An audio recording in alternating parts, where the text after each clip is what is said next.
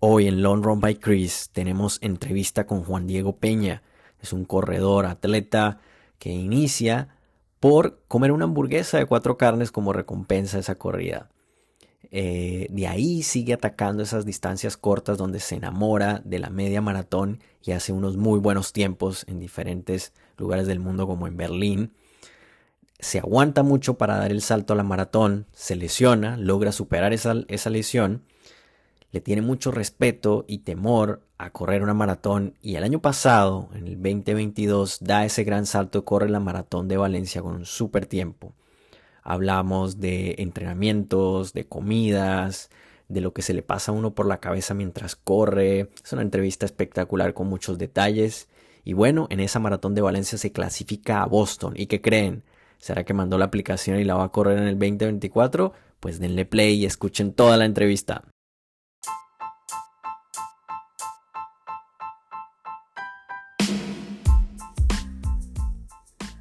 Hola gente, este es un espacio para mejorar la salud física, mental, espiritual, a través de la comida deliciosa, de la meditación, del ejercicio y bueno, una de mis principales pasiones que es correr.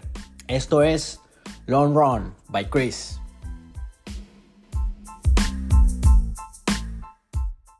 Hola gente, en el día de hoy tenemos a un colombiano, administrador de empresas, especialista en la industria plástica, corredor apasionado, quien en su debut de maratón el año pasado en Valencia logra completarla en 2 horas 46 minutos. Hoy las estrellas pues se alinearon y lo tenemos aquí en Long Run by Chris para compartir todas sus experiencias y secretos.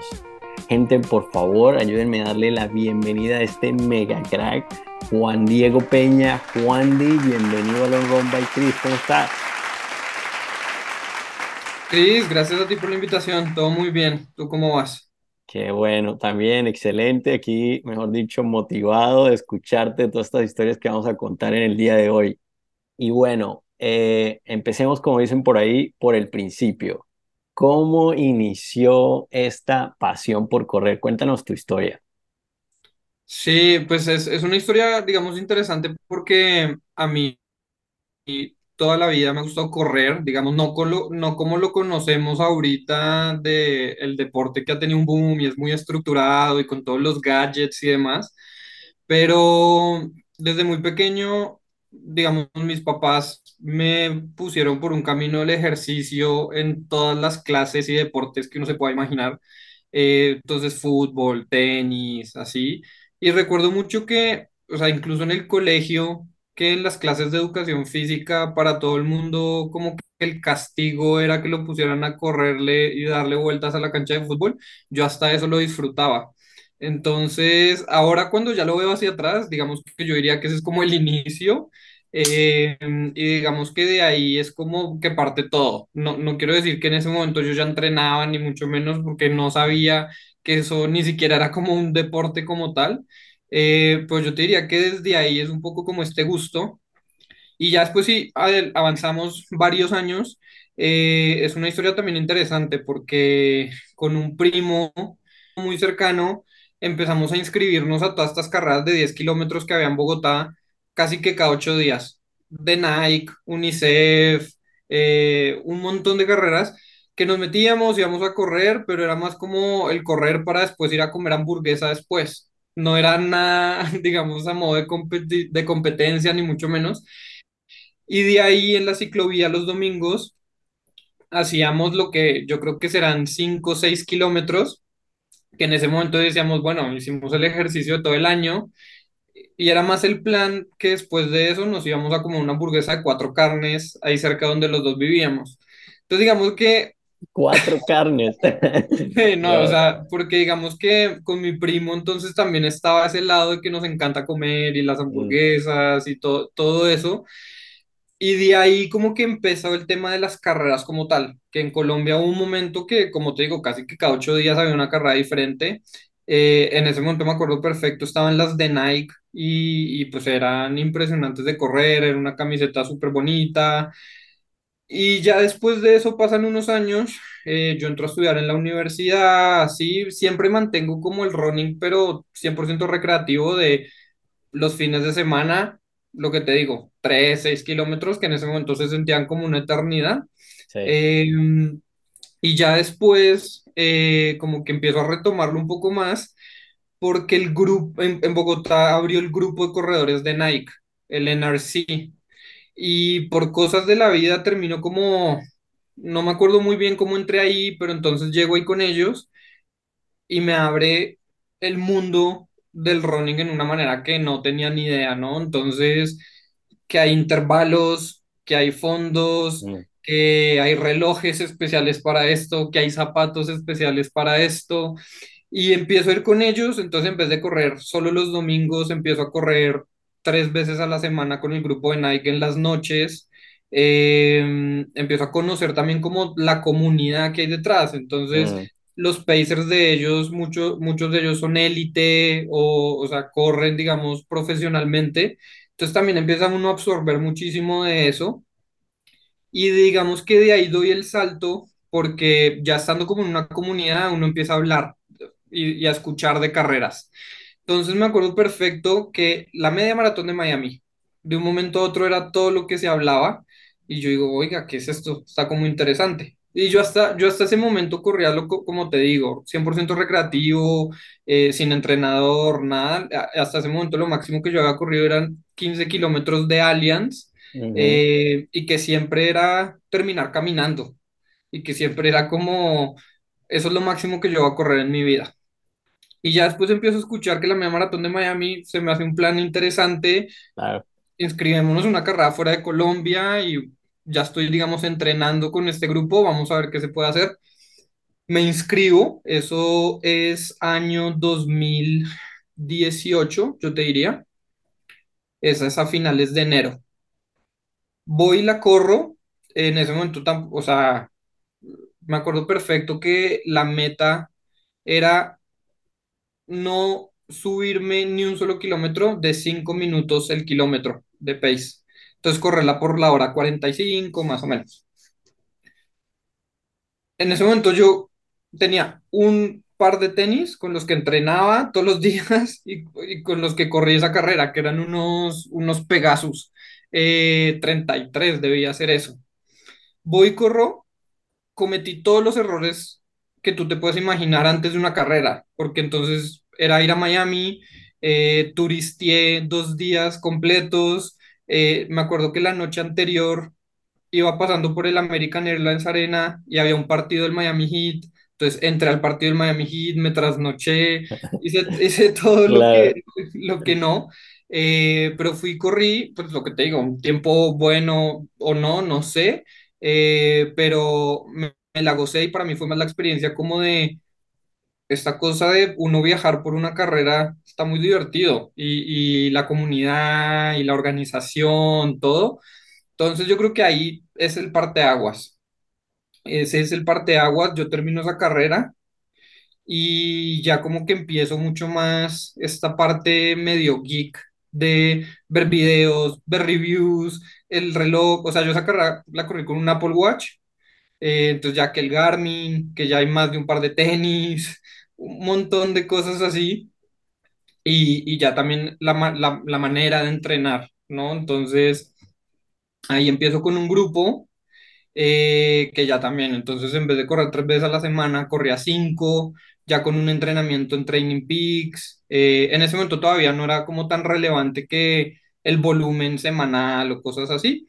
Eh, y ahí ya, pasan, pasan, pasan muchas cosas. En el grupo vuelvo a correr Miami el año siguiente eh, y ya como que eso es el, el, el parteaguas de eso, porque entonces ya también voy y corro la media maratón de Berlín en 2019 eh, y encuentro en la media maratón una distancia que me gusta mucho y empiezo a correr varias. Corro varias afuera, entonces corrí eh, esa Berlín en 2019, corro una en Indianápolis, eh, voy y corro nuevamente, digamos, en Berlín el año pasado, y ya digamos que desde ahí, pues es, el resto es historia, como dicen, y ya digamos que, eh, para no hacer el cuento tan largo, ul- los últimos dos años, dos años y medio, estoy con un entrenador en Estados Unidos, 100% personalizado, ya pues claramente digamos que sí, como tratando de chulear todas las, las aristas que tiene este tema. Y bueno, como decías en la introducción, en diciembre del año pasado me lanzo por, por la primer maratón y, y aquí estamos. Wow, qué, qué, trem- qué tremenda historia. Y vamos a desempacar ahí un poco de toda la información aquí que nos acabas de dar. Em, me gusta. Yo, yo creo que uno también no sabe, no sabe como los inicios de cómo uno arranca en esto y cómo empieza un momento a otro a, a consumirse en este mundo del running. Ya después es como que respira y todo se trata acerca de esto y gira alrededor de esto y demás. Y me causa un poco de curiosidad es, bueno, empiezas a correr como con tu primo y demás, pero ¿cuánto demoras? Eso es en el 2018 más o menos que viene esta media maratón de Miami. Y antes de eso, pues haces varias carreras, me dices que 10K, 15K. Eh, en una entrevista también, otra que te hicieron, escuché pues que corriste también la media maratón de Bogotá. ¿cuán- qué, qué espacio das ahí como para, para esa primera de verdad que te marca y dices, oh, esto me gusta y quiero seguir viajando y quiero hacer más? De ese 2018 antes ¿Qué tanto antes corriste esas carreras, como en términos de años? ¿Qué tanto duraste ahí dando ese tipo de 10K, 15K y, y media maratón de Bogotá? yo te diría que bastante, eh, digamos, esa media maratón de Bogotá, yo la corrí, no me acuerdo muy bien en qué año, eh, que fue la peor experiencia que yo creo que he tenido en mi vida en una carrera porque fue hasta irresponsable. Y, y ahorita todos queremos correr una maratón al día siguiente y para mí esa media me marcó mucho en el sentido que la lógica era, si ya corrí 15 puedo hacer 6 más. Eh, pero la media maratón de Bogotá, para los que la conocen, es, es un recorrido muy desafiante. Eh, altimetría, puentes, clima, la altura de Bogotá. Entonces, yo me acuerdo perfecto que yo bajé el, el puente de la 92, que es el kilómetro 15, y no podía más. Y caminé como nunca y yo, yo les comentaba en esa entrevista que, referencias, yo debía haber corrido esa primera media maratón de mi vida en 2 horas 20 2 horas 30 y yo creo que eso es importante porque me frena un poco en seguir siendo ambicioso en cuanto a las distancias. Eh, entonces ahí como que digo, bueno, el 10 lo disfruto, pero tampoco es que corra un muy buen 10 porque yo me acuerdo perfecto que yo estaba, no, no sé si llamarlo estancado, porque pues no tomé medidas como para bajarlo, digamos, de entrenar y así, pero me sentía en ese momento como, como frenado en 55 minutos.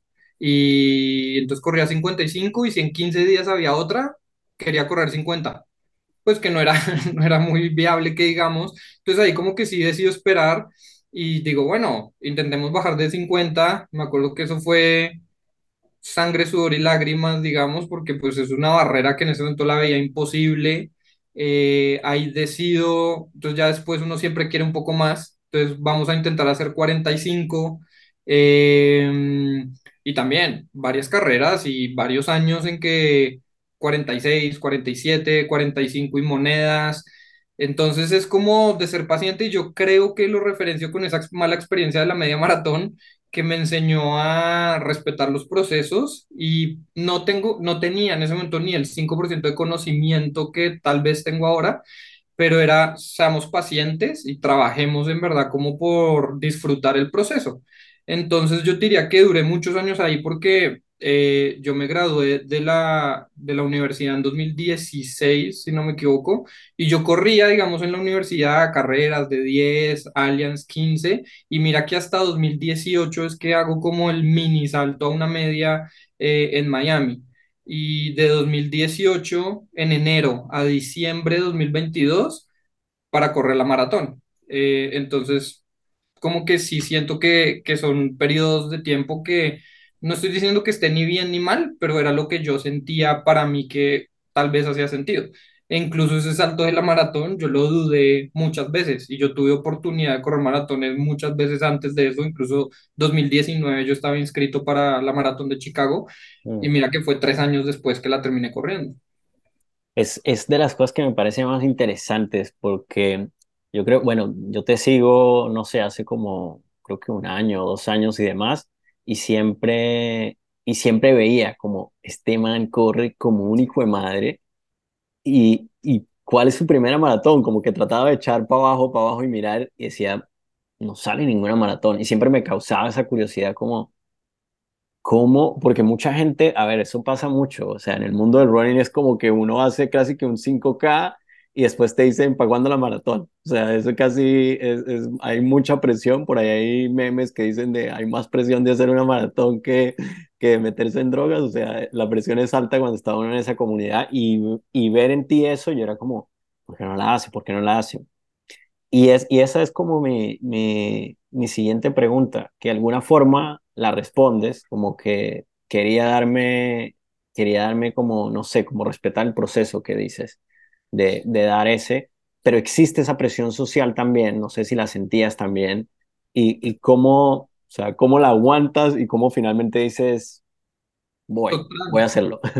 Totalmente, creo que con lo que dices, creo que a mí me han preguntado o me preguntaban más que cuando mi primera maratón, que cuando me voy a casar o cosas, digamos, más Así es, sí. así y, y 100%. O sea, esa presión existe además porque cuando ya nos metemos como mucho en ese mundo, que estamos en grupos, que básicamente respiramos, hablamos y soñamos con el running, eh, es una pregunta que siempre va a salir.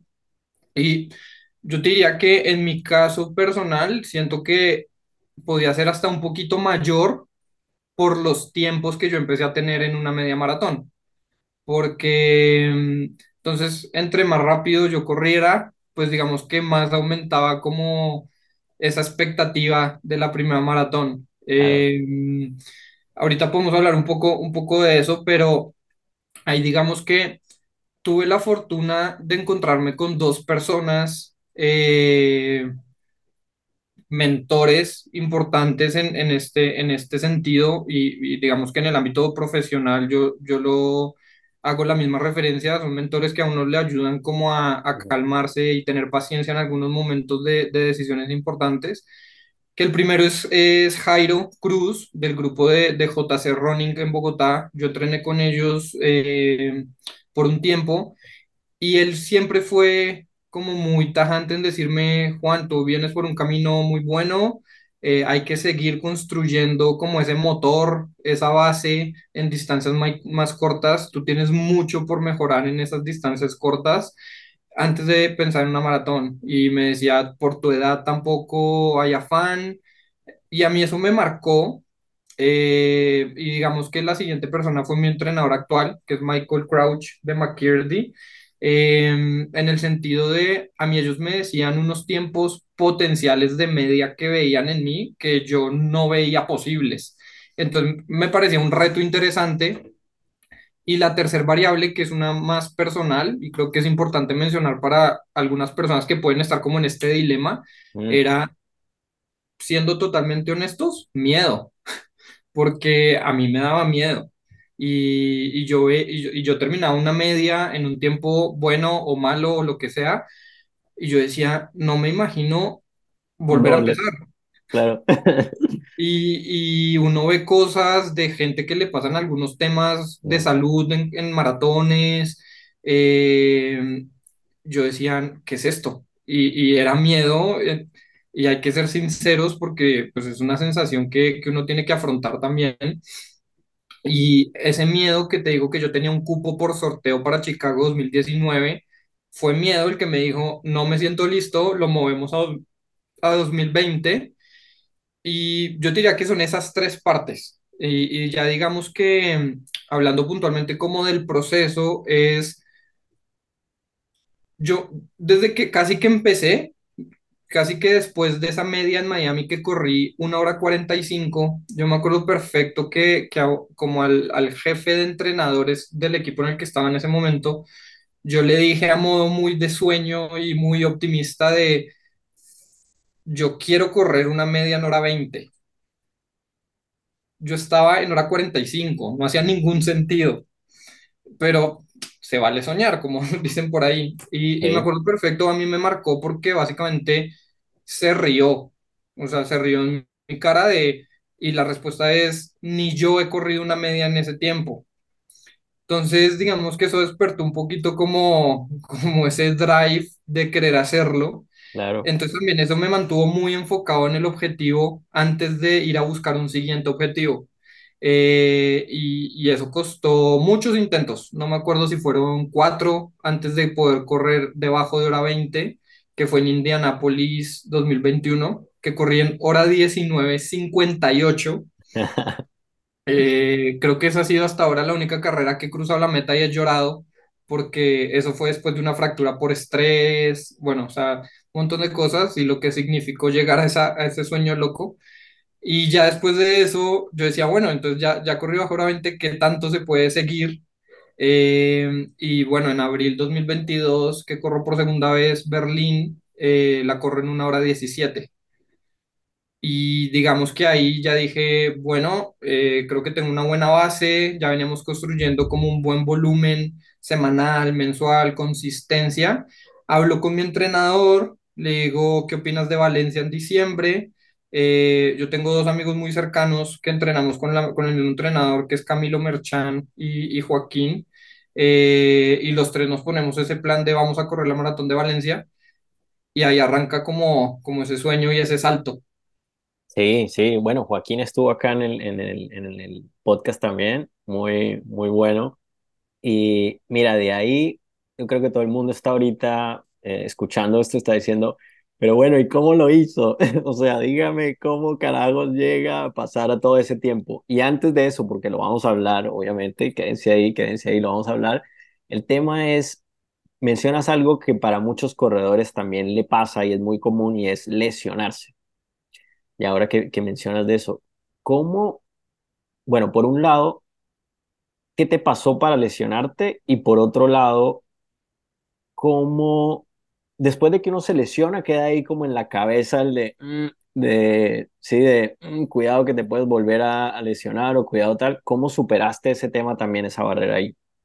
Sí, Eh, como te decía, fue una fractura por estrés en el peroné, en la pierna izquierda, que básicamente para, para los que no conocen, una fractura por estrés es sobreentrenamiento, es, es cargas.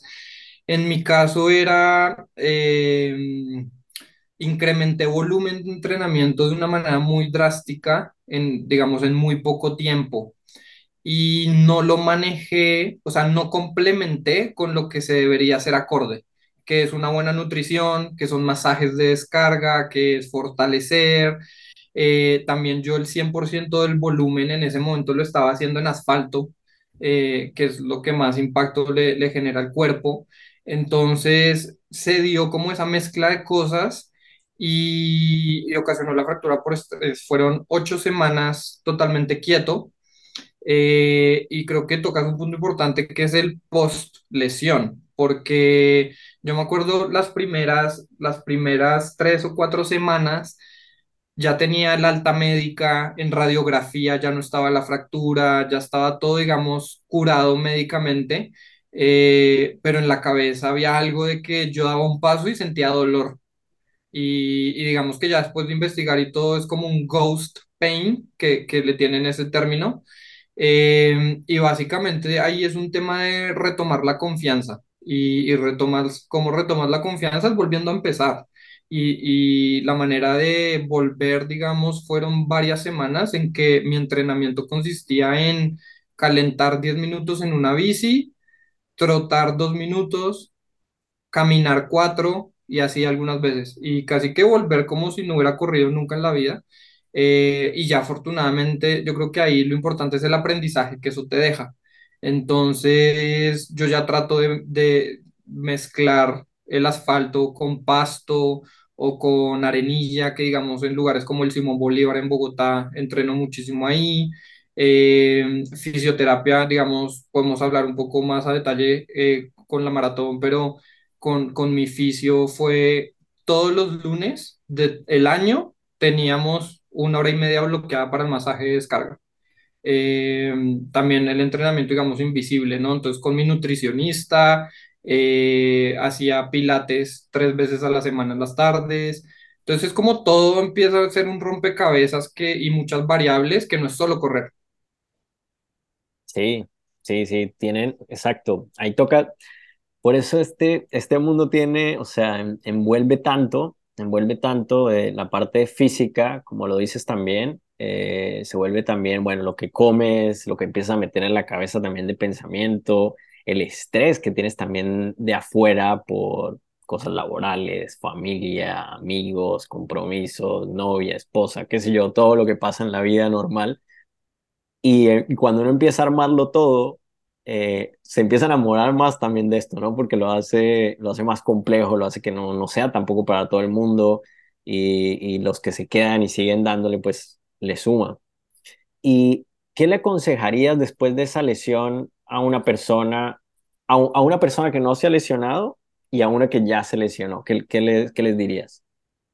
A una persona que no se ha lesionado, yo creo que es como, porque a mí me, a mí me pasó, hasta ese momento yo nunca había tenido ninguna lesión, ninguna molestia que me hiciera parar ni un día.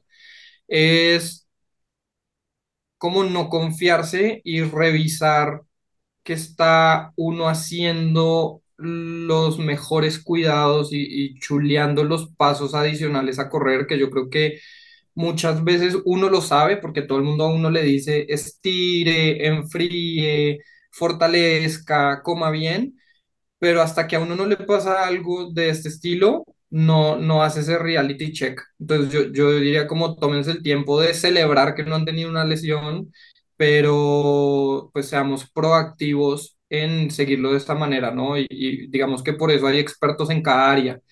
Y, y desafortunadamente hay mucha información en redes, en internet, eh, de gente, pero básicamente por eso hay nutricionistas, por eso hay fisios, por eso hay entrenadores. Entonces, confiar en el criterio de profesionales en esto y dejarse acompañar. O sea, al final nadie hace nada solo y esto es un trabajo en equipo.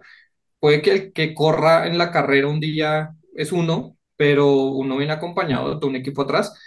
Entonces eso sería como no, no confiarse. Y para los que ya se lesionaron, yo creo que más que un consejo es como el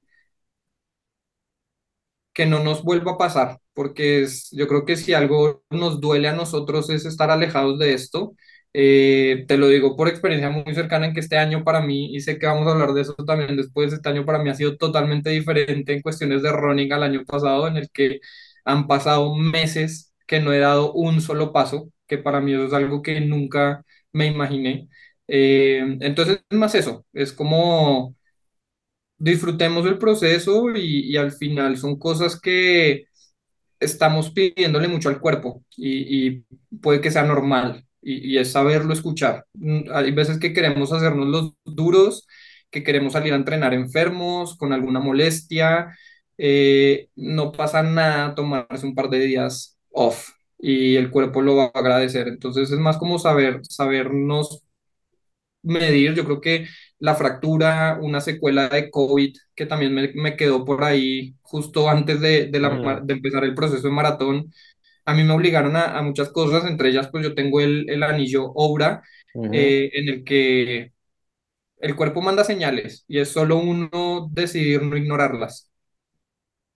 Ah, esa, esa frase es bomba la que acabas de tirar en serio, porque eso es, honestamente, yo, yo creo mucho en eso también y por eso uno tiene el reloj y tiene que apoyarse en las, en, digamos que en todas las herramientas que hay para el cuerpo manda sus señales, manda sus mensajes, está en uno escucharlos y saberlos interpretar y aún más difícil, tomar acción, que se vuelve como uno toma acción ahí y, y lee de verdad lo que le conviene.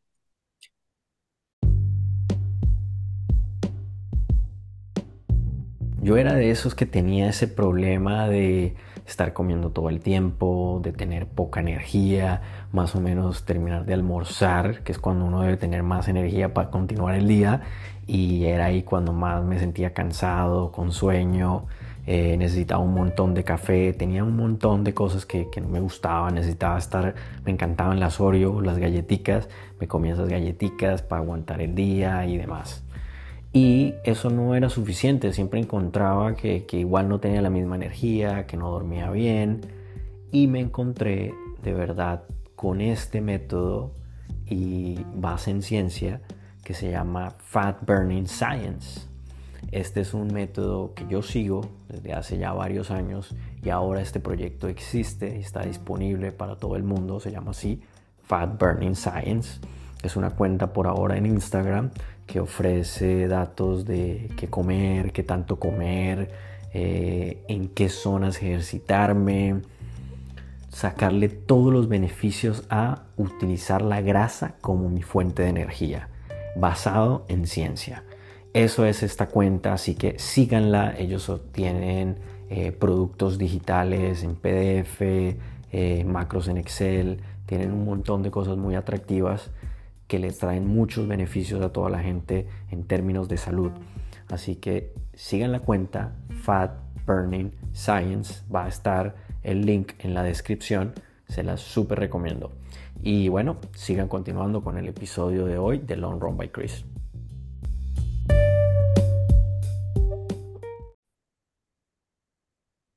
Bueno, súper. Metámonos ahora en Valencia. Eh, fue un debut, digamos que soñado, planeado. Si uno hace una cuenta rápida, más o menos basado en lo que pues, nos has contado de la media maratón de Berlín, 1.17, uno podría estar pensando de este man puede hacer más o menos entre unos 2.44, 2.54, definitivamente por debajo de las 3 horas.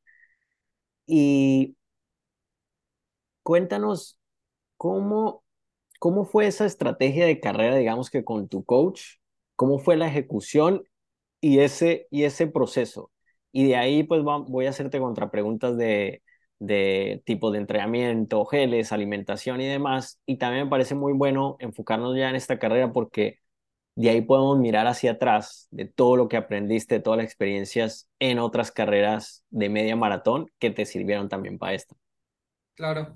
Eh, no, incluso ahí solo, solo un comentario antes es justo con lo que preguntabas de la presión de la primera eh, y eso que alcanzamos a tocar hace unos minutos.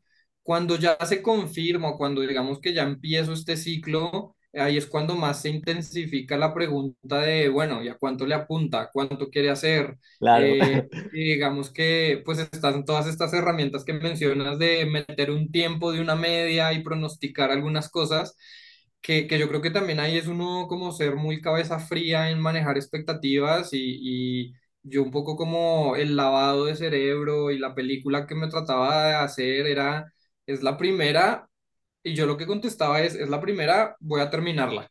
Eso es lo número uno, porque cualquier cosa puede pasar. Es, Eh, eso te iba a decir, sí, hay una cosa que los números pueden dar y otra muy diferente ejecutar y sobre todo en una maratón que puede pasar cualquier cosa ahí. es que un Excel, un PowerPoint, todo lo aguanta, pero vaya y hágalo. Entonces quería como mencionar eso porque ahí es cuando más se intensifica como toda esta conversación y yo básicamente decía, es la primera, eh, voy a terminarla. Segundo, también es un poco como ser consciente, yo decía, sí, yo creo que puedo estar en tres horas un poco abajo, pero después también con la, con, como con la certeza de yo siempre he confiado en mi entrenador a ciegas, tanto en el entreno día a día, si él me pone hoy corra a 7, yo corro a 7 o si me dice, hoy vamos a correr un intervalo a tres, o sea, básicamente lo que nosotros le decimos es, si tú dices eso es porque crees que soy capaz de hacerlo.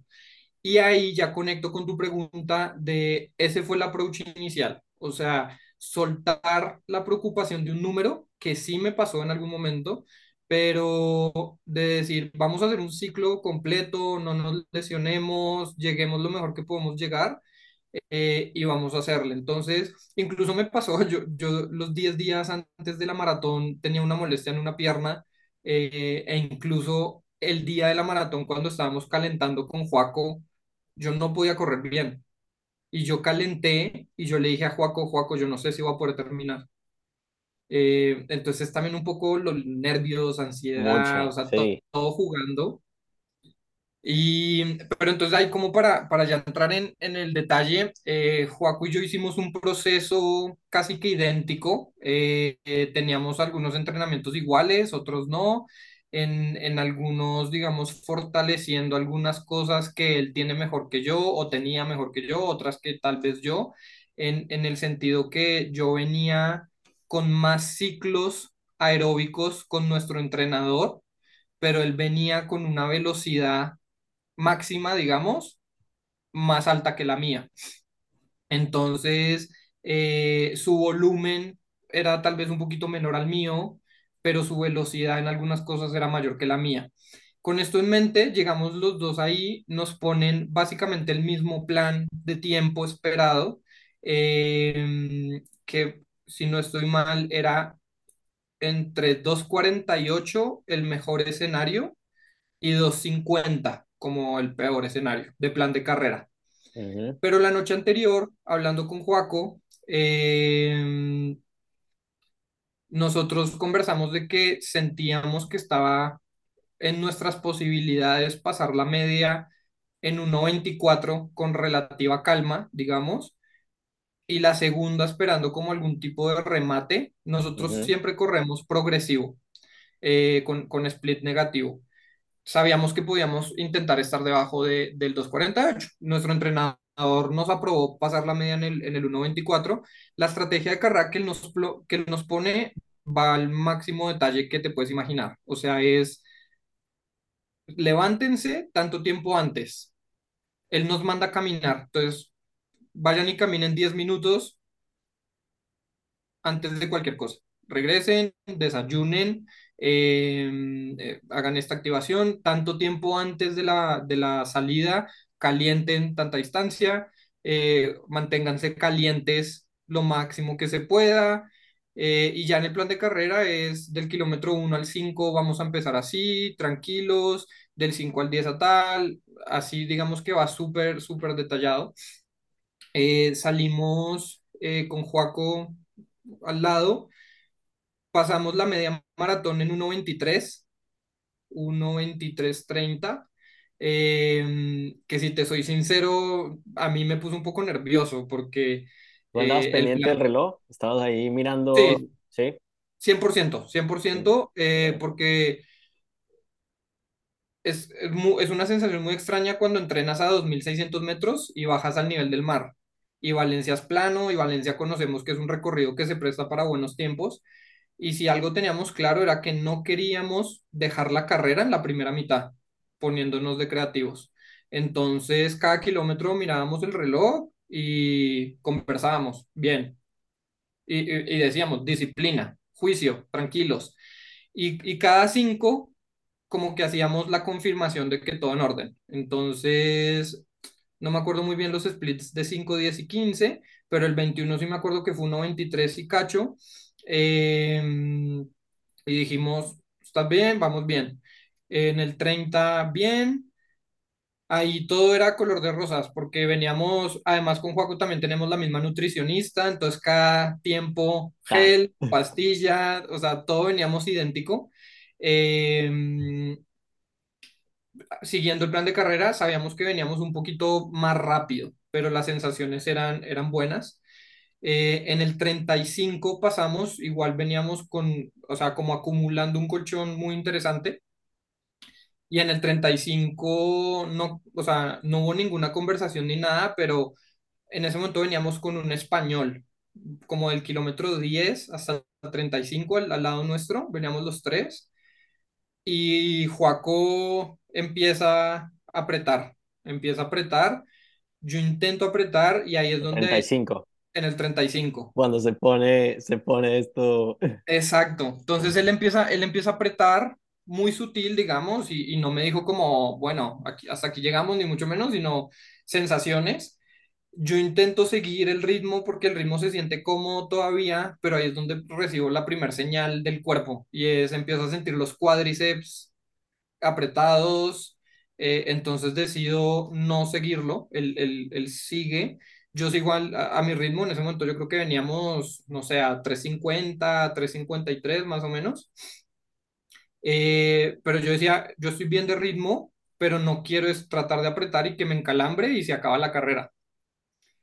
Eh, y no te voy a negar que mentalmente del 35 hasta la meta es donde para mí empezó el Via Crucis, porque es la mezcla de varias cosas. Es que yo venía 35 kilómetros acompañado de un amigo que veníamos hablando, a mí se me cayeron unas pastillas de sal, entonces él me dio pastillas de sal que él tenía, Eh, entonces era verlo, que él se fue, era empezar a sentir fatiga física y ahí es donde te sale el diablito interno a decir, ¿usted qué está haciendo?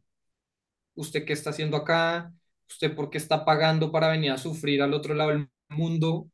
Total, Eh, o sea, usted pudiera estar corriendo 21 kilómetros que usted ya sabe que los corre y no le duele. Eh, y ahí es donde empieza la matemática en reversa, donde faltan siete.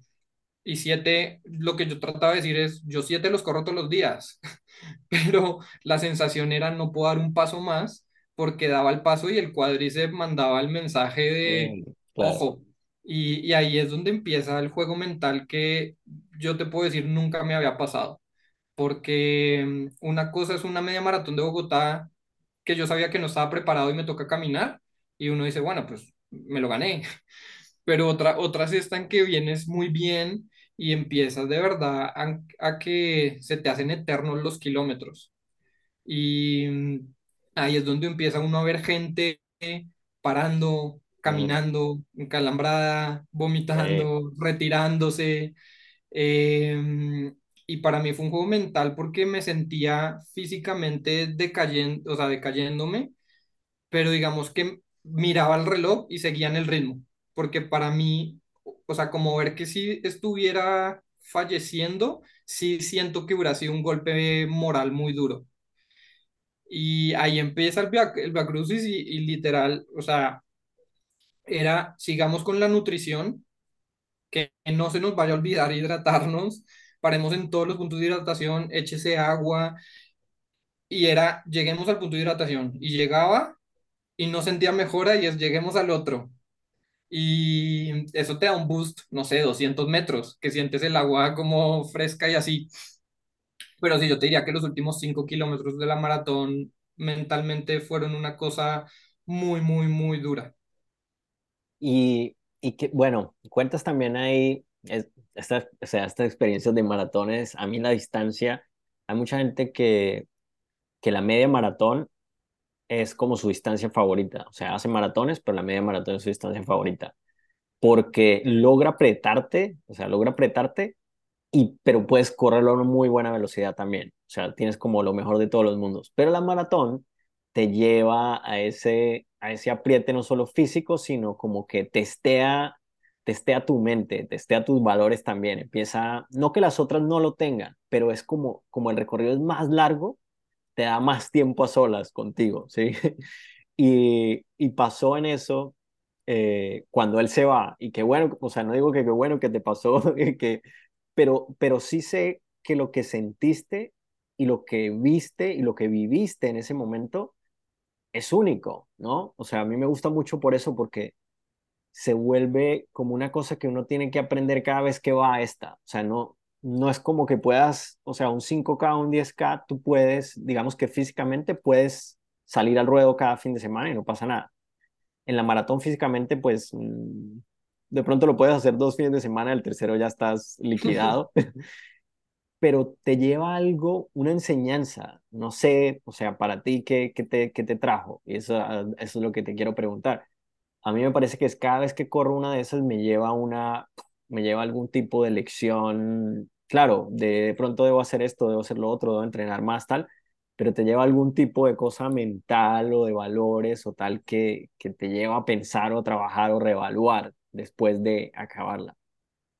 Sin duda, yo creo que, o sea, lo- los que dices de tengo que entrenar más o comer mejor o eso son como superficiales cuando uno lo compara con la realidad de la meditación al punto que uno llega en, en en una distancia como la maratón Meditación, exacto, Por- sí. sí, porque, o sea, como para, para completar el cuento, o sea, en esos últimos 5 o 6 kilómetros que yo venía con el diablito interno, esto es un sacrificio, y tú sabes, de meses del entrenamiento, de dormirte temprano, de madrugar, de comer, de perderte eventos sociales, familiares, etcétera.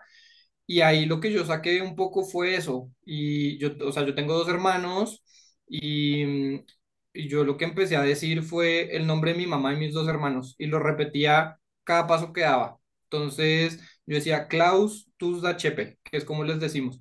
Klaus tus HP, Klaus tus HP, y, y, y era como mi manera de decir, porque yo estaba solo en Valencia. O sea, con Joaco corrimos, pero Joaco tenía su familia acompañándolo, yo viajé solo. Y, y, no creas, eso también, o sea, cruzamos un par de veces a la familia de Joaco y eso da un boost moral tremendo. Y yo solo estaba pensando, o sea, mi- mis hermanos y, y mi mamá en Bogotá, de todo lo que a ellos les, yo no vivo con ellos hace varios años, pero de todo lo que a ellos les, les toca, ¿no? Porque era un fin de semana yo llegar donde ellos y tal vez mi mamá tener que hacer un menú especial para mí eh, y como estas cosas, entonces yo decía Klaus tus HP cada paso que daba y yo creo que ellos fueron, o sea, ellos, ellos y como ponerme en el pensamiento de la disciplina y, o sea, momentos duros nosotros tenemos en la vida personal, profesional, deportiva, y yo creo que es un poco de no dejarnos vencer como a las primeras de cambio, por lo que yo te decía de físicamente me sentía derrotado, pero era, yo sabía que si paraba, no podía volver a correr, y sabía que si paraba y me encalambraba, ni gateando yo llegaba a la meta. Y en esos momentos fueron muchos en los que el pensamiento era, no puedo dar un paso más. Pero entonces un poco de tú como recapitular mucho el esfuerzo que has dado, el proceso que hiciste, los sacrificios que hiciste y es como que la mente tome un poco el control en decir, intentámoslo un poquito más, inténtalo un poquito más. Y para mí es eso como lo que tú dices, no está chévere que tú vas con alguien 35 kilómetros y después te quedas solo luchando contra tu cabeza, pero si es un, si es un aprendizaje que nos pasa todos los días y hay pensamientos destructivos diarios en el trabajo, en todo, y es básicamente cómo afrontamos esos retos que muchas veces es simplemente como una cuestión de, de actitud, de, eh, te decía un poco de me- meditación, y es porque ahí uno de verdad repasa todas las decisiones que ha hecho, eh, y ha sido un poco eso. Yo, yo así lo veo también, yo lo veo, es, es un momento de eso, de como conexión con uno y al mismo tiempo con todo y con todos. Es como un, sí, eh, es, es una conexión muy brava ahí la que se siente. Y mm, digamos que por esa, por esa misma onda eh, que hablamos de, del tema de sacrificios. em, digamos que ya en este, en este podcast ya hay muchos, hay varios episodios en el cual hablamos mucho de nutrición, de geles, eh, de tipo de entrenamiento, eh, y te los voy a preguntar ahí de forma rápida, pero ahora me interesa ahorita tocando ese tema de sacrificios, porque hay gente que no ha corrido de pronto la maratón, que ha corrido otro tipo de distancias, pero en la maratón requiere un poco más de compromiso eh, un poco bastante más de compromiso. Y como para darle a una persona que está pensando también en, en correr la maratón o que quiere correrla aún más, digamos, quedándolo todo en su entrenamiento, ¿qué, qué significa? O sea, ¿qué, qué sacrificios hay ahí de, de por medio? Eh, no sé, eh, como en peak week, ¿cuántas horas a la semana corrías, por ejemplo? Eh, cuántos kilómetros, a qué le decías que no para poder seguir entrenando. Dale, si empezamos, digamos, por esa parte, digamos, más del entreno como tal, estuve revisando un poco los, como los números concretos para poderte dar el contexto completo y si, si yo me vuelvo como a julio, que es donde más o menos empieza el proceso, mis meses fueron en julio 330 kilómetros, en julio 350, em, y ya después nos metemos, digamos, septiembre 410, octubre 440 y noviembre 460. Em, que nos pone, digamos, ya viéndolo en peak weeks, fueron tres semanas de 115, 117 kilómetros a la semana. em, que son, no sé, unas nueve horas y media más o menos de, de entreno a la semana. Y ya, y ya cuando vemos como en términos de sacrificio de ese lado, el tiempo es el número uno, ¿no? Porque son 120 kilómetros a la semana, es correr seis o siete días a la semana, son casi 10 horas solo de ese, de ese entrenamiento.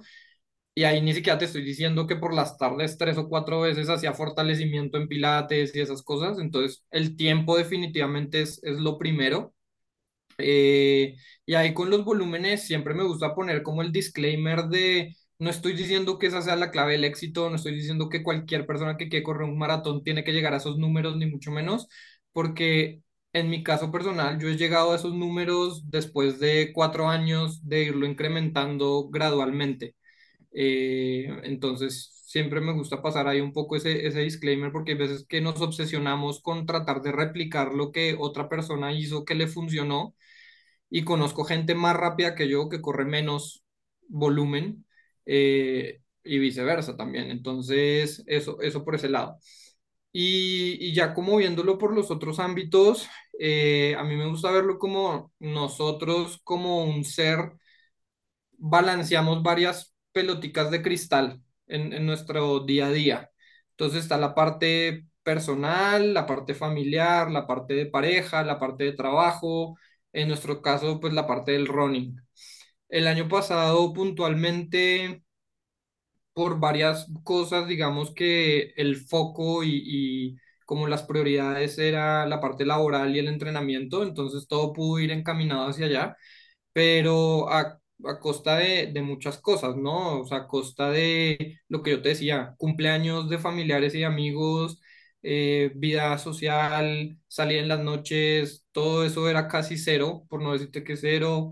Eh, creo que yo- a veces me gusta como hacer el chiste de en esos momentos no hay una persona más aburrida que yo, porque me duermo temprano, me despierto muy temprano, como aburrido, o sea, peso lo que como, las porciones, toda esa parte.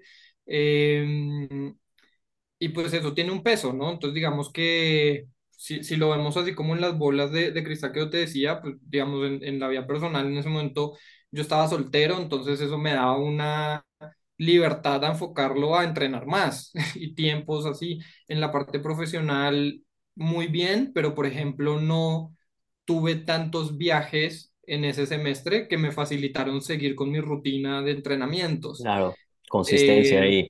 Exacto, entonces es como los sacrificios siempre hay que hacerlos, lo que pasa muchas veces es preguntarse uno mismo si uno está dispuesto a hacerlos. Eh, porque, porque era, a mí me, te decía al principio, me encantan las hamburguesas y pues no, ¿Se era? ¿Te las quitó? ¿Te las quitó la nutricionista o qué pasó Pues, ahí? pues, pues más que quitarlas es como que aprendes a, aprendes a entender cuándo puedes o cuándo es el mejor momento, ¿no? Para optimizar el desempeño y la recuperación.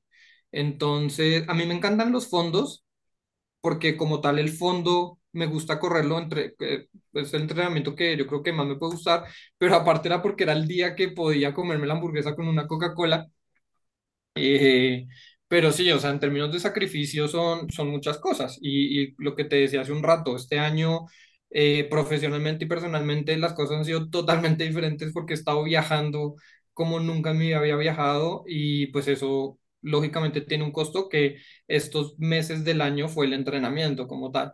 Pero entonces es uno estar a- en paz con las decisiones, eh, pero, pero sin duda la maratón es algo que no es solo correrla el día ni solo entrenarla, sino son meses de... porque a mí me gusta hacer las cosas bien y el proceso hay que disfrutarlo, entonces es, no lo quiero hacer a medias. Y por eso este año no he corrido una maratón, no he corrido una media, no he corrido ni siquiera un cinco k este año, eh, porque no, queda, no quedaría en paz con no poderlo preparar de la mejor manera como estoy acostumbrado. Y, y son, son sacrificios y son cosas que, decisiones que uno, que uno toma. Oye, pues mira, de todo lo que nos has contado ahí, o sea, podemos hacer muchos episodios para desempacar todas estas cosas de acá porque hay, hay mucho material para, para verlo. O sea, se me ocurren un montón de preguntas para hacer de cada uno de esos. Por ahí una que me parece valioso por donde nos está llevando la entrevista es, obviamente quiero, quiero entrar un poco más en detalle el tema de, de- del parón, eh, de contrapreguntar aún más de, de este año. entiendo lo que dices de, de hacer las cosas bien, eh, eres un tipo competitivo, muy pues dado a hacer las cosas bien. Eh, y, hay, y hay todo un equipo detrás, eh, que, lo, que lo hablaste también, hay todo un equipo detrás. Tienes ahí pues un nutricionista, una nutricionista, tienes a tu entrenador, tienes también a tu mamá que el fin de semana va y te acomoda pues tu comidita, aparte del, del, de la alimentación moral que le da a uno también tener a la mamá y tal ahí. Eh, ¿Cuál es, digamos que, para el nutricionista, para empezar con la nutricionista, ¿Cuál es clave para una persona que, que quiera hacer las cosas bien en el running y dices, "Mm, a ver, le doy este consejo de nutrición en lo que he puesto en práctica, no como nutricionista, sino lo que he puesto en práctica, que mucha gente lo pueda poner en práctica? Y así te voy a preguntar con, con los otros también. Dale. El primero es buscar un nutricionista de verdad, profesional, pero del aprendizaje que yo creo que cosas que me marcaron cuando empecé a trabajar con Isa, que es, que es la nutricionista, es que yo creo que hay un, un error en conceptos de que uno tiene que estar a dieta o tiene que comer menos. Y yo me encontré todo lo contrario, de que yo estaba comiendo más, pero comes es inteligente y comes mejor.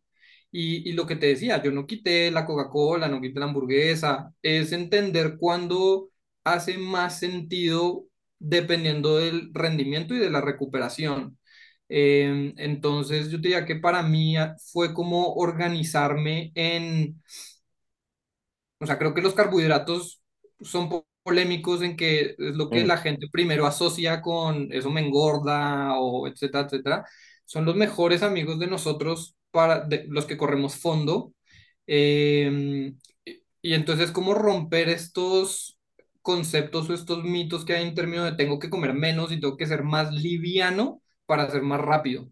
La gente le preocupa mucho la báscula.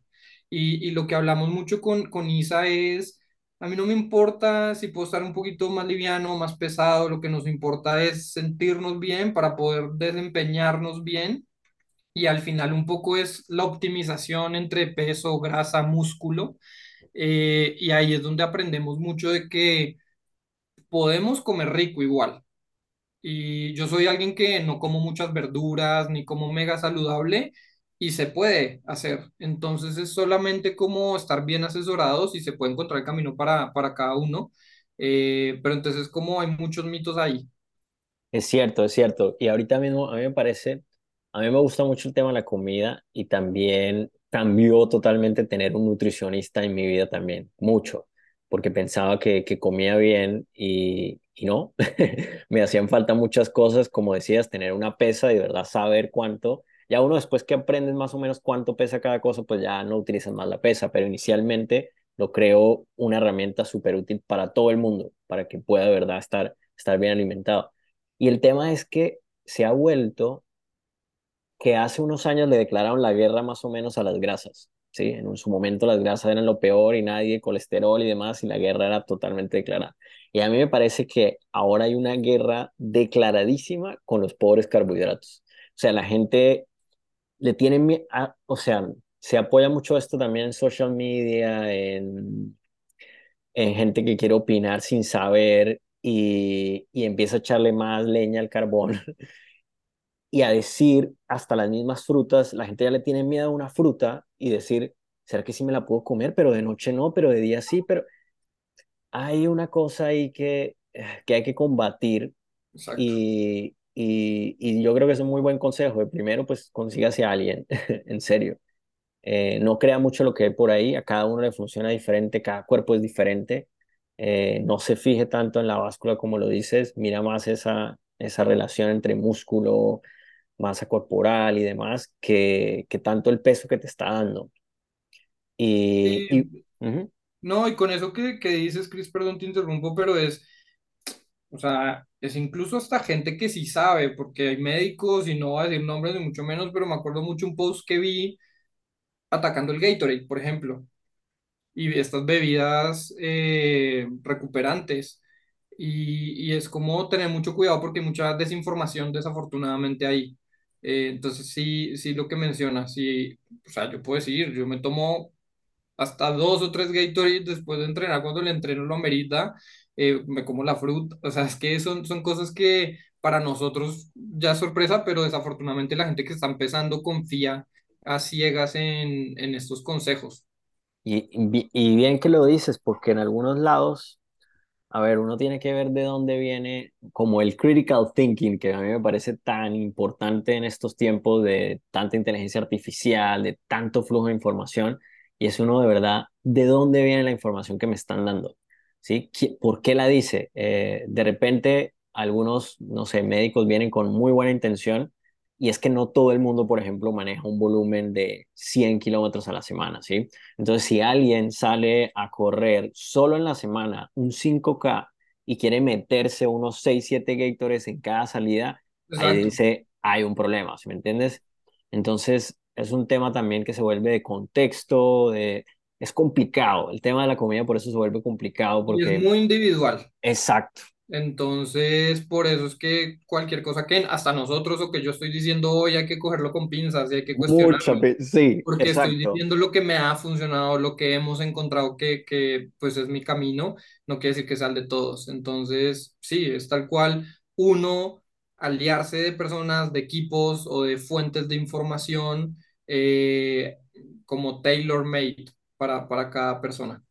Y yo creo que ahora, pues, con todo esto de tecnología y que el mundo está tan abierto, puedes tener a un man, así como tú, que tienes un, un buen coach y lo tienes desde, bueno, ahorita estás en México en este momento, pero en Bogotá o algo, y puedes tener un coach en Estados Unidos fácilmente, en el cual puedes tener una alta calidad y así mismo con nutricionista, con psiquiatra, qué sé yo, con Sí. psicólogo, con, sí. Acceder a esa información ahora mismo es mucho más fácil que, no sé, hace cinco años o diez años atrás, cada vez es más fácil.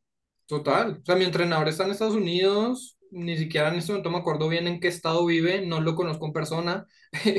Mi nutricionista vive en Medellín y yo vivo en Bogotá. Eh, son estas cosas que, tal cual, la tecnología hay que aprovecharla y no es una barrera. Vale. Y En, en cuanto al entrenador, ¿cuál crees que es, digamos, bueno, ya nos dices que, que tus favoritos de entrenamientos es, es el fondo o el, fin de semana el que haces la carrera larga? Para ti, ¿cuál de esos entrenamientos han sido claves? Sobre todo, a ver, entiendo, y también para decirle un poco a la gente, entrenar para un 5K, un 10K, media maratón, una maratón, es, son diferentes monstruos cada uno y el énfasis es diferente. Y en, y en esa, digamos que para la maratón, ¿cuál crees que fue fundamental algún tipo de entrenamiento o algo que digas, uff, este, este creo que era clave y me sirvió mucho para lidiar con lo que me enfrenté el día de la carrera? Yo te diría que para media y maratón los podría como tratar de agrupar. ¿Eso?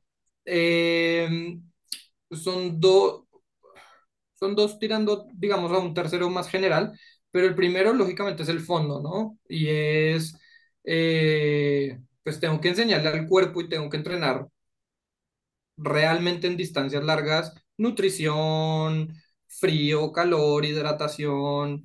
Entonces, el fondo, hay uno, hay un, un entrenamiento que también me gusta mucho que son como los tempos o el threshold. Y es correr mucho a ese ritmo al que se espera correr, porque incluso para mí eso fue un aprendizaje. Yo duré muchos años entrenando a unos ritmos con la expectativa de correr unos ritmos más rápidos y no hace mucho sentido cuando uno ya lo mira con cabeza fría. Entonces es eh, acostumbrar al cuerpo a ese ritmo de cómo estar cómodo en lo incómodo. Porque claramente viviendo en Bogotá o pues en México es altura y si corre al nivel del mar pues ahí hay una compensación, pero es correr al ritmo digamos eh, de tempo y irlo incrementando gradualmente en el que el cuerpo se sienta más cómodo y más eficiente en esos ritmos.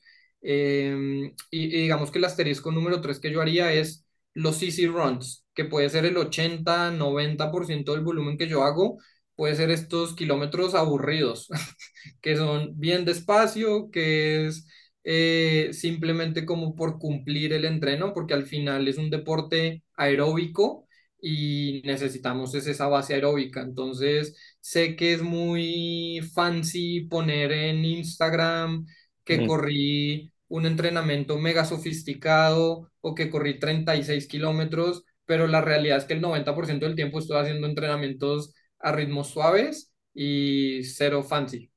Sí, sí, en Strava los, los, los entrenamientos que más kudos dan son esos de los que uno se rompió, pero no lo puedo hacer tan seguido porque si no, realmente termina roto por ahí. Exacto.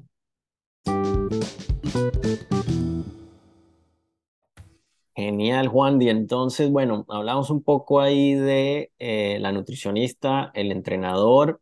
Mm, podemos seguir nombrando más gente acá, y, y, todos contribuyen un montón, no, no porque sean solo esas dos personas o esos dos grupos, eh, pero me gustaría entrar en otros dos temas más. Y es eh, uno por un lado que lo, que lo empezaste a tocar y es este año de no competir. Eh, siento mucha afinidad contigo porque yo también este año no he competido y estoy que, mejor dicho, que me salgo a, a correr, aunque no estoy entrenado para hacerlo, pero sí me gustaría mucho volver a, a tener esa, mejor dicho, esa expectativa, esa, esas levantadas tempranito, eso, todo ese, todos esos rituales que uno llega y tiene y la gente que empieza a involucrarse también con, con eso. Y al mismo tiempo, pues es un año en el cual es diferente, ¿no? Eh, entonces me gustaría saber, bueno, por un lado, me dices que es porque lo quisieras hacer bien y porque el trabajo también así lo ha así lo ha pedido, digamos, porque yo también lo entiendo, yo también tengo mi trabajo y siento que cada vez que uno cruza una, una meta es, eh, está hasta el, jefe, hasta el compañero, hasta un montón de gente en las organizaciones o empresas privadas que empiezan a involucrarse y se meten en el cuento y te preguntan. Y ellos de alguna manera también sacrifician, o sea, tienen un sacrificio con uno en conjunto porque el compañero también que está ahí te cubre por el tiempo que no vas a estar, el jefe también sabe, eh, entonces, bueno, todo eso va... ¿Cómo, ¿Cómo pasó? O sea, ¿fue una decisión que tomaste dijiste el otro año no? ¿O simplemente se fue dando y dijiste, bueno, no, voy a, voy a parar? ¿Cómo, cómo se dio eso? Sí, no, o sea, definitivamente no fue una decisión consciente y fue, fueron cosas que, que se iban dando en su momento y básicamente corro Valencia a principios de diciembre. Eh, ahí hay un par de semanas de descanso, retomo. Sí es cierto que después de Valencia no hice un plan como inmediato de la siguiente carrera, porque sí mentalmente y físicamente sentí la fatiga tal vez y, y como el costo del sacrificio y, y sí quería tomarme unos meses, no sin entrenar ni mucho menos, porque enero y febrero fueron unos meses, digamos, normales para mí en cuestión de entrenamiento, porque igual corrí eh, por arriba de los 300 kilómetros al mes en esos meses. Pero sí en cuanto a competencia, porque lo que hablamos hace, hace un rato de los sacrificios, fueron muchos, eh, por mucho tiempo y me costó asimilar bastante tiempo como lo que fue la maratón, ¿no? Porque volvemos a lo mismo también de esos estímulos externos. Entonces todo el mundo es, usted es un crack, ¿cuándo es la siguiente? ¿Y cuánto quiere hacer en la siguiente? Eh, entonces yo quería alejarme un poco de, eso. Eh, todo el mundo entonces preguntaba, ya, clasificó a Boston y tiene un colchón grande, entonces Boston es lo siguiente. Eh, pues no, incluso ahorita la otra semana abrirán las inscripciones a, Boston del otro año. Eh, y no pienso, no pienso, digamos, utilizar el tiempo para inscribirme. Pero entonces, por no desviarme mucho, entre que mentalmente no quería otra presión más de una carrera, eh, salió una oportunidad en la empresa eh, y una oportunidad profesional muy buena y muy interesante que era hacer lo que yo hacía en, en Colombia para México eh, en una asignación temporal de seis meses, cubriendo una licencia de maternidad, pero eso iba a representar mucho viaje entre Colombia y México, eh, que básicamente era dos semanas del mes en México, dos semanas del mes en Colombia, eh, mucho avión, pues cambios de rutina que pues era una oportunidad que no se podía decir que no, entonces la oportunidad se, se tomó, eh, empecé en febrero, en febrero logré mezclar, digamos, con, con algo de, de facilidad, pero ahí empieza exactamente, ahí empiezan a cojear las cosas, porque el cuerpo no está recuperado, entonces yo salía a entrenar, entre comillas, normal y me enfermaba porque las defensas no estaban igual. Eh, la comida en México es muy diferente a la comida en Colombia y yo estaba o estoy cada vez que estoy en México en un hotel, entonces es comida de hotel y no comida casera y olvídate de pesar y olvídate de cualquier cantidad de cosas. Sí, Hay, hay cenas de trabajo, los horarios en México son bien diferentes a Colombia, entonces sí, eh, la gente en México almuerza a las 3 de la tarde y cena a las 9 de la noche y yo normalmente a las 9 de la noche ya estaba en pijama en la cama. Eh, entonces como que empezaron esas cositas en el cual traté de forzar y, y lo que te decía hace un rato de escuchar el cuerpo, trataba de forzarlo y terminaba en enfermedad tras enfermedad, o sea, gripitas así chiquitas que era el cuerpo diciendo lo está forzando mucho. Eh, entonces ahí hablo con mi entrenador y le digo, mira, esta es la realidad de los próximos seis meses, no tiene ningún sentido estarme enfermando, estar forzando la cosa, es bajémosle, corramos por gusto, diversión, sin presión, sin entreno ni, ni nada. Eh, y eso fue como la dinámica al principio, pero ya después por diferentes cosas, eh, pasaron meses completos de no correr y de sentirme tranquilo con eso, por impresionante que eso suene. Eh, y está chévere extrañarlo y también disfrutar, digamos, de la vida desde otro lado, no tan encasillado a desempeño, tiempos, carreras. Entonces he estado desentendido de ese mundo, de esa presión, de esa competencia, eh, y eso me ha tenido tranquilo. Eh, y bueno, ya ahorita pensando un poco en el comeback, pero lo que pasa después de tanto tiempo de no entrenar es que el comeback no es pensando en un tiempo, en una carrera, sino primero en pensar en si soy capaz o estoy dispuesto a volver a esa rutina, ¿no? Porque eh, cuesta. Y la sem- o sea, estuve un mes en Colombia ahorita donde retomé entre comillas, pero la levantada costaba, salir a correr costaba.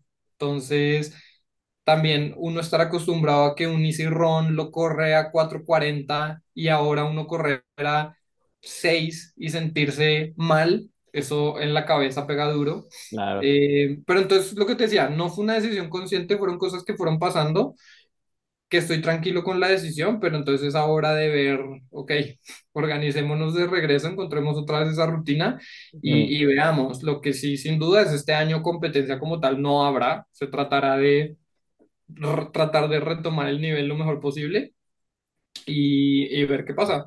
Y lo que te digo, pensando más a largo plazo, la única decisión creo que tomada es no, no correré Boston, eh, construiré la base otra vez desde cero y cuando esté listo probablemente me incline más es por una media maratón otra vez.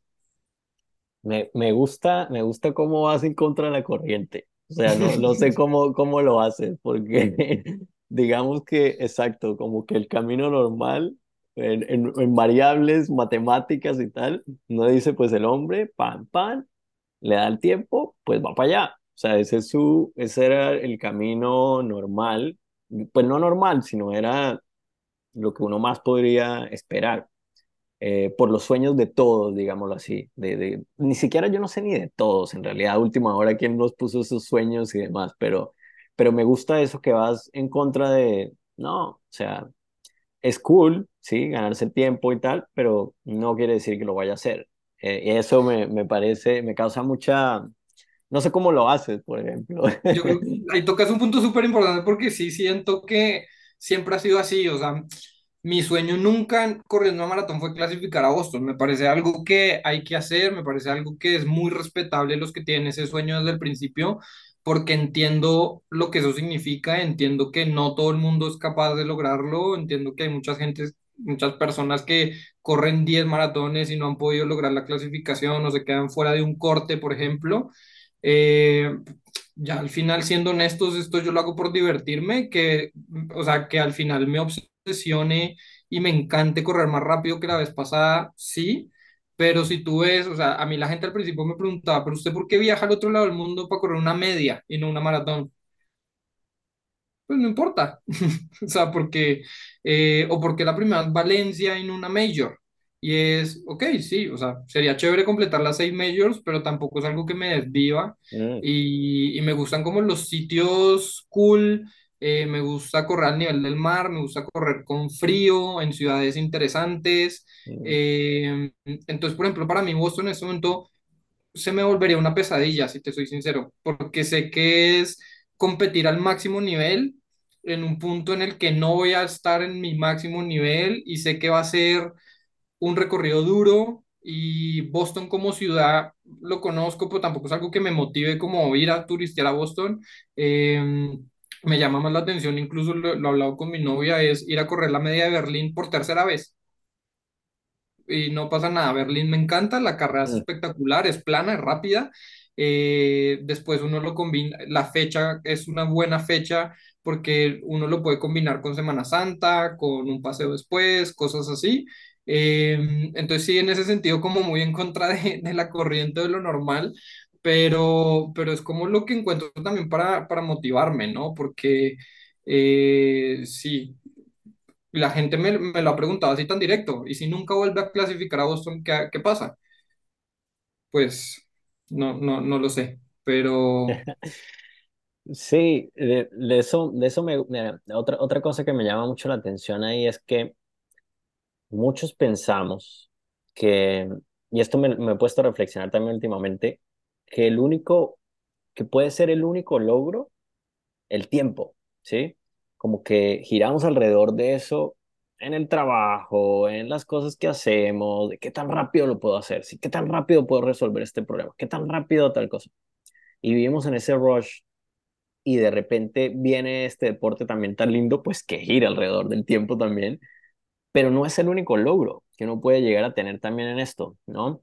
Hay gente que, que no sé, que le da vuelta a un tema de salud, hay gente que le da vuelta a, adicciones, hay gente que le da vuelta a muchas cosas y eso ya es un gran logro, ¿sí me entiendes? Eh, y en esto, y en esto va también a preguntarte, ¿qué has ¿Qué has aprendido? Y lo dices ahora, que he aprendido a disfrutar un poco, a, o sea, desconectarme un poco de todos esos tiempos y que me pregunten tonterías también de, de tiempos y cuál va a ser la siguiente y estás enfocado en otras cosas. ¿Qué otras cosas o qué otros ámbitos has, has, has descubierto en esto, no sé, en este tiempo de, de descanso, digámoslo así, de off-season? sí, yo te diría que lo primero es como dejar de ser uno tan cabeza dura, porque yo lo era en lo que te decía, yo no me imaginaba una semana sin correr. Imagínate los meses que no he corrido un solo paso. Entonces, como esa flexibilidad y, y yo me frenaba muchas cosas en salir, disfrutar, no tener una preocupación de mañana tener que madrugar, poder compartir más con, con las personas y que lo vean a uno bi- bien presente, porque incluso hasta lo que yo te decía de que los fines de semana yo me pudiera el domingo después del fondo donde mi mamá visitara a mi mamá y mis hermanos, qué tan presente me tenían si yo corría 36 kilómetros y, o sea, solo quería estar echado. Eh, entonces eso como lo primero, lo segundo, lo que te decía hace un rato, la parte profesional eh, es como todo, entre más tiempo y esfuerzo uno le ponga, mejor será el resultado. Entonces, este año ha sido el foco y afortunadamente ha sido bueno. Entonces, eh, también es como, tú, tú lo dices, le decías bien ahorita, yo creo que, que los gringos le tienen un término muy interesante que es el instant gratification y es que estamos acostumbrados a recibir todo de manera inmediata eh, entonces es también a pausar. O sea, y vuelvo y te digo, sigo teniendo un sueño de sí quiero correr una maratón más rápido de lo que la hice, correr en 2 horas 40 correr debajo de 2 horas 40 correr en 2 horas y media. Eso lo sigo teniendo en el radar, correr una media maratón en hora quince porque entonces Joaquín siguió entrenando y fue, corrió Lima en una hora catorce entonces Claro. eh, es todo ese tema que igual Sí. sigue pero, pero es, es disfrutar, es disfrutar y, y estar más presente en otras cosas que al final es una montaña rusa, ¿no? Y Me llama la atención otra cosa y es que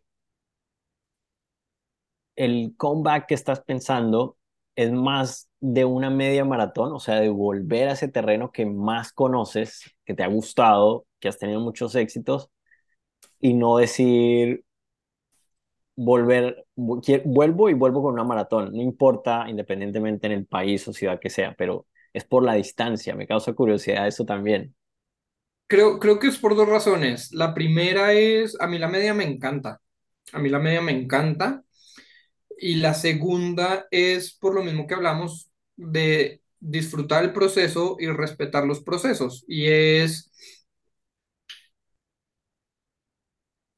hay que caminar antes de correr y llevo de un parón muy, muy, muy largo en el que una maratón puede ser muy apresurada y no en tiempo, porque puedo decirte, voy a correr Valencia del próximo año, que es en diciembre, y decir, tengo un año y medio para prepararla.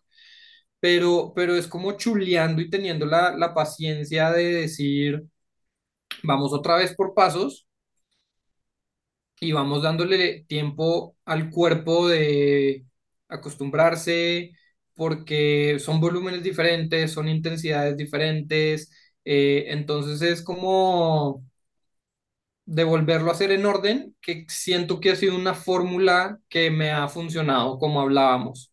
Y siento que es como la manera de respetar un poco también el, o sea, yo no puedo llegar con ego a decir es que yo ya corrí mi prima maratón en 2.46 y puedo volverlo a hacer fácil, porque la verdad es que no, y, yo te lo decía, de esto fue construyendo varios años hacia atrás eh, y ahorita toca volver a construir la base. Sí, sí, qué, qué bueno. A mí me gusta mucho esto y es un muy buen mensaje, digamos que para, para la comunidad de, como lo dices, tus palabras, de respetar el proceso, porque esas distancias están ahí por algo y qué bueno que, que también lo mencionabas de, de, de uno de tus entrenadores que te decía, concéntrate un poco más en 5K y tal.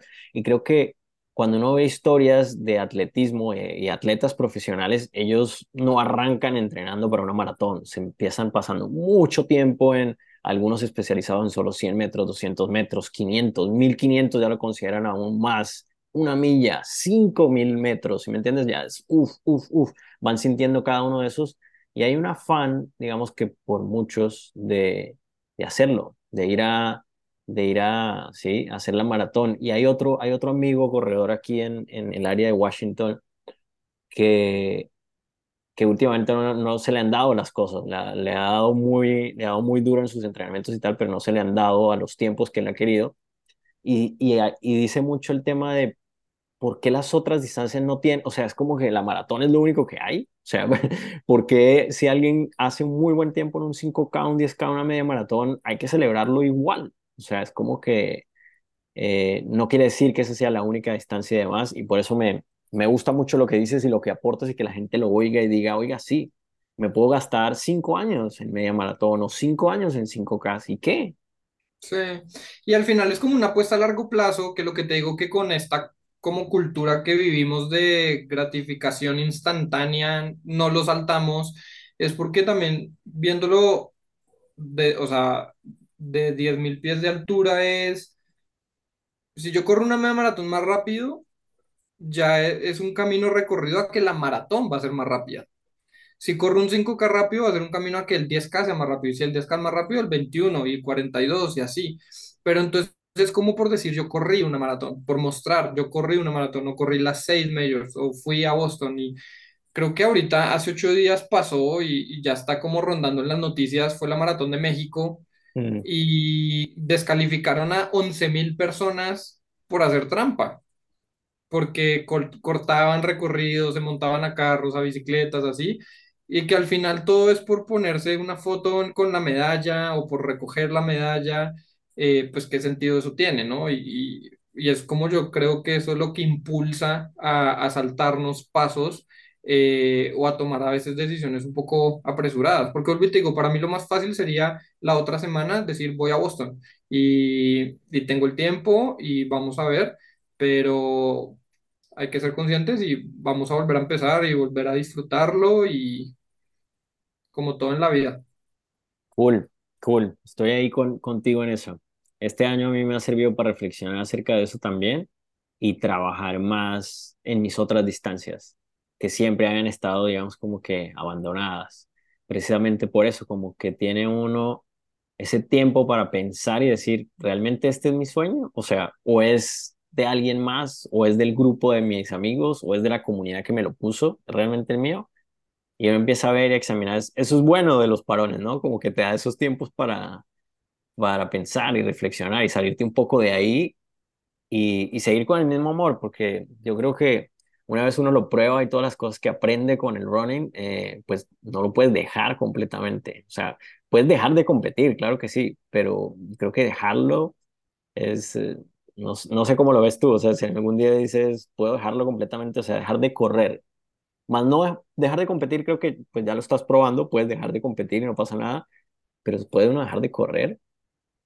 Sí, no, sin duda no. Incluso yo en este momento te diría que por más de que lleve mucho tiempo sin competir y eso, no me veo dejando de competir porque sí me gusta y soy muy eh, como orientado a metas. Entonces, así como te comentaba al principio de cuando yo corría en una hora 45 tenía un sueño loco de correr en hora 20.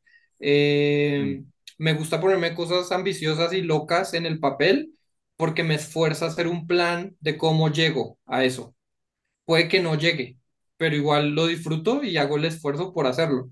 Entonces, es interesante y al final yo creo que otra cosa importante es la competencia es con uno.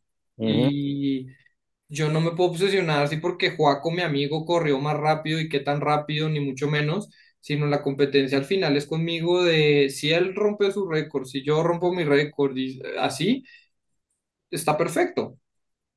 Y al final de eso se trata la comunidad y creo que a veces también ahí nos desviamos un poco. Sí, eso me lleva a otra, otra pregunta y es un toque, yo le digo como filosófica, porque cada una persona lo puede ver diferente y es cuando piensas en la palabra éxito, ¿en, en qué piensas o qué, qué es el éxito para Juan Diego? A modo general, muy filosófico o enfocado en el running. Como tú lo veas, por eso es, es ahí. Yo, yo, yo creo que sí, si te lo engloba general que aplica en todos los aspectos de la vida, yo creo que es uno estar tranquilo consigo mismo en cómo está haciendo las cosas. O sea, porque el éxito se puede ver en plata si estamos hablando de temas profesionales, se puede ver en tiempos si estamos hablando de carreras, eh, si estamos hablando de salud, es ser no tener ninguna, ninguna enfermedad, o sea, hay muchas maneras de verlo, pero al final yo creo que es dar el mayor esfuerzo como persona con la tranquilidad que eso va a resultar en algo. Y no quiere decir de que va a ser plata, tiempos o etcétera, sino que va a ser el input que nosotros le ponemos, tiene que resultar en un output. No sabemos cuál es. Si supiéramos cuál es, pues sería muy fácil. Pero para mí es eso, como no quedarnos tranquilos con ese status quo, sino igual desafiarlo poniéndole el input y, y puede que ya suene muy cliché y muy romántico, pero es ser felices, o sea, disfrutando ese proceso, sea cual sea, en cualquier ámbito. Yo creo que sí, ahí para mí también tiene que ver mucho, y creo que las maratones, o sea, una maratón como tal lo recuerdo muy bien porque uno estudia mucho, digamos, que la estrategia que viene, que sube, que baja, dónde voy a tomar, dónde voy a comer, dónde, con quién voy y tal. pero recuerdo mucho más, y pues porque paso no mucho más tiempo en cada uno de sus procesos, o sea, en el ciclo de entrenamiento, en, esa, en esas mañanas, en ese tal, las sonrisas, a veces te va bien, a veces no te va bien, eh, y es, ese al fin y al cabo viene siendo, porque la carrera es, es, es un día, y, y ya, ni siquiera un día entero, son Eso tres horas más o menos. En, en- en mi caso fueron dos horas 46 Exacto. que viéndolo como te lo explicaba con tu pregunta, no es ni el 20% de lo que yo entrenaba en una semana. Imagínate en un mes o en los seis meses del ciclo. Entonces, uno puede, yo creo que el aprendizaje en general es, uno puede hacer todo bien y chulear todos los pasos y el resultado puede que no llegue. Entonces, por eso te decía que en cualquier ámbito es estar tranquilo con el proceso y con el input que uno le pone, eh, porque es controlar lo que se puede controlar. Claro, que viene una parte, digamos, como, como estoica, de verdad, de da lo que tienes en tu control y el resto, no sé, Es, pasará cuando tenga que pasar o nunca pasará. Y de alguna forma eso lo hace también hermoso, ¿no? Que, que no sepa, si no, pues uno más uno y ya voy a ir siempre con el dos, pero no, la vida no, no es así. Bueno, Juan, hagamos una tanda rápida de preguntas de cierre, porque nos podemos quedar acá dándole mucho, mucho tiempo a esto. Y estás ahora, bueno, Bogotá normalmente es tu casa, es donde más has entrenado. Eh, ahora también estás en México, y si quieres hablar un poco de México también está bien. Pero ¿qué sitio recomiendas para correr en Bogotá? O recomendaciones en general para, bueno, para nuestros oyentes que también como tú viajan ya sea de trabajo o de turismo. Bueno, en Bogotá, yo vivo cerca del Parque El Virrey, entonces como mi base número uno de, entrenamiento, me gusta porque eh, es seguro, puede ahí uno hacer un loop largo, mediano o corto, dependiendo de lo que uno quiera. Eh, ahí cerca también hay un parque que nosotros, como que el grupo llamamos el Parque Rápido, que es ahí en la Castellana, que es donde hacemos trabajos de velocidad o los tempos.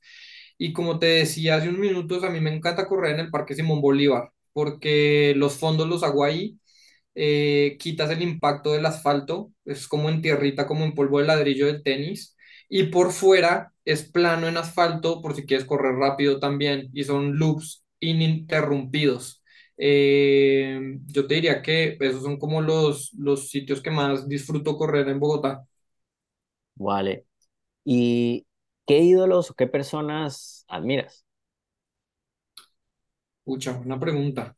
Eh, digamos, desde lo deportivo, tengo como unos, unos ídolos muy, muy marcados de, desde pequeño. He sido Federer en la parte de tenis, eh, que siempre lo identifico como clase, como la muestra, digamos, de una personalidad tranquila frente a el éxito y el talento que, que pudiera tener. Relacionado 100% con el running, a mí como el estilo de vida y la filosofía de, de Kipchoge me encanta. Es un tipo que está muy en paz siempre. Le va muy bien el 99% de las veces, pero cuando incluso no le ha ido bien, está muy en paz. Y mm, creo que es chévere, uno lo ve en entrevistas y lo que él dice es hay que ser feliz corriendo y tú lo ves corriendo una maratón a el ritmo que sea y está sonriendo y es como por y siempre dice como en grupo se disfruta más, entonces eso, eso por ahí. Y digamos que ya también así más, más general, eh, pues yo soy administrador de empresas, estoy muy metido en esa parte corporativa y demás, entonces eh, a mi Steve Jobs también como que desde muy pequeño lo sigo y, y me ha marcado mucho. Eh, te diría como, como así más cliché, ¿no? En la parte eh, de como de héroes o personas que inspiran por ese, por ese lado. Sí, sí, a ver, lo- las, los tres personas que mencionas son, son increíbles. Eh, yo tuve también eh, un crush con Steve Jobs mal, eh, por todo, lástima que se fue tan, tan temprano, pero el tipo tiene, bueno, todo lo que nos dejó, cómo cambió el mundo total, cómo lo cambió. Y hay, hay una parte del man también muy, digamos que espiritual, muy fuerte, y que de alguna forma se ven en sus productos. Eh, y bueno, solo para tocar ahí ese tema rápido. Sí. ¿Y qué, qué libros, podcasts, artículos, videos de YouTube, eh, aplicaciones, qué, qué nos recomiendas por ahí? Bueno, em, así como lo que te decía de, o sea, en, en términos de running consumo muchos videos de YouTube, entonces hay mucho influencer o youtuber de running muy bueno. Eh, me encanta últimamente los videos que pone Sweat Elite, eh, que son como grabando élites y se mete como en el mundo ahí de élites, eso, eso me parece súper chévere. Eh, hay un tipo de triatlón que se llama Lionel Sanders eh, ese me gusta verlo mucho porque la historia, el, el tipo era un drogadicto y el tipo cambió la adicción por las drogas a la adicción por el deporte y se convirtió en uno de los mejores del mundo y él pone bonito, feo o lo que sea, lo transmite y creo que eso es algo que todos tenemos que ver. Y ya más, digamos, más allá de lo deportivo y eso, A mí me encanta como el mundo de inversiones y como de finanzas y esta parte. Entonces veo, veo muchos videos, leo muchos artículos eh, y muchos podcasts hacia inversiones, acciones, ETFs, esas, esas cosas como que me mueven mucho también y me balancean un poco los hemisferios de- del cerebro también, de no estar viendo eh, deportes y, y cosas así un poco más. Claro, claro. Sí, a mí también, bueno, siento mucha afinidad contigo también por el tema. Yo también soy administrador de empresas y también el tema, eh, digamos que empresarial, emprendimiento, económico, financiero, eh, también me jala mucho. Siempre, siempre me, me ha jalado. Mi familia también viene en tema, pues, de emprendimiento, entonces eso también me, me gusta y leo también montones de eso. Y, y sí, y yo creo que de algunas formas, ese, como ese balance, digamos, en la cabeza que te entren, hay muchos conceptos y cosas que se pueden traer también al, se comparten, mejor dicho, ¿sí? Esa regla 80-20 es, pues, es de Pareto, es matemática y que entre y se aplica también acá en ventas, en muchas cosas se aplica. y si lo haces de inversión, yo creo que lo que más te repiten es eh, compound interest, que es sé paciente. Lo mismo aplica para el deporte. Sé paciente, construye, sé consistente y vas a tener resultados. Entonces, tal cual, de acuerdo contigo ahí. exacto. Y bueno, ya, manera de conclusión. a gente que va a empezar a correr, digamos que el, el mensaje ha sido claro durante toda la entrevista, pero igual hay, hay que hacerlo. Para, para gente que está empezando a correr y para gente que ya lleva un buen tiempo corriendo, ¿qué, qué les recomiendas, Juan? Para la gente que está empezando, que quiere empezar, es buscar asesoría y creo que voy a sonar como un disco rayado con todas las preguntas en ese estilo, pero sí siento que te va a ahorrar muchos dolores de cabeza, te va a ayudar mucho en, en encaminarte.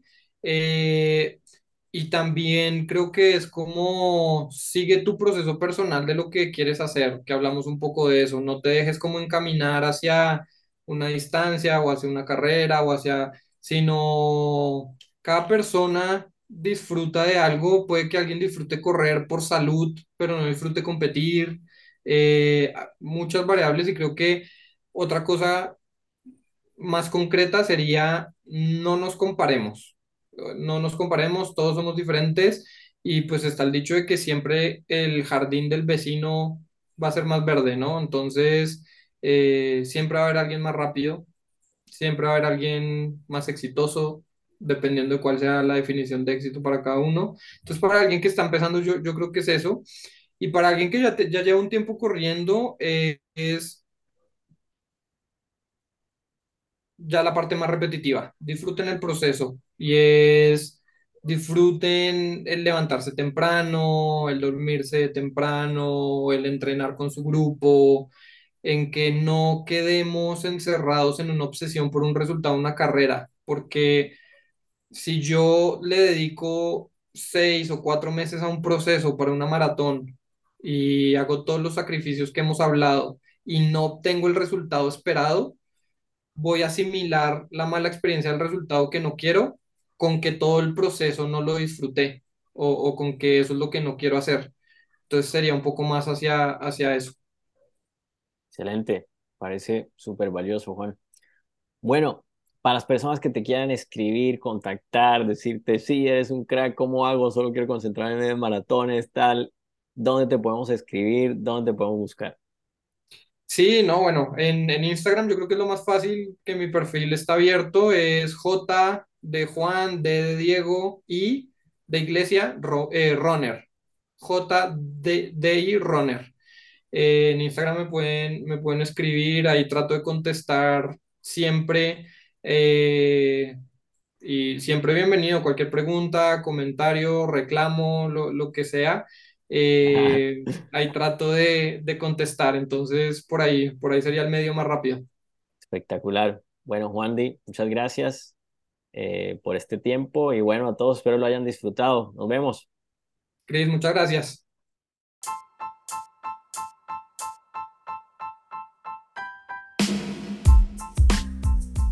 Gracias por escucharme, sé que la información ha sido de gran utilidad, así que asegúrate de compartirlo con amigos y familiares. También me interesa demasiado seguir la conversación, así que por favor escríbeme a mi cuenta de correo longrunbychris.gmail.com. También me puedes seguir y escribir a mis cuentas de Instagram, Cristian Sinache, Patino01 o en Twitter, CAPS1226. De nuevo, gracias, mantengamos la conversación y feliz día.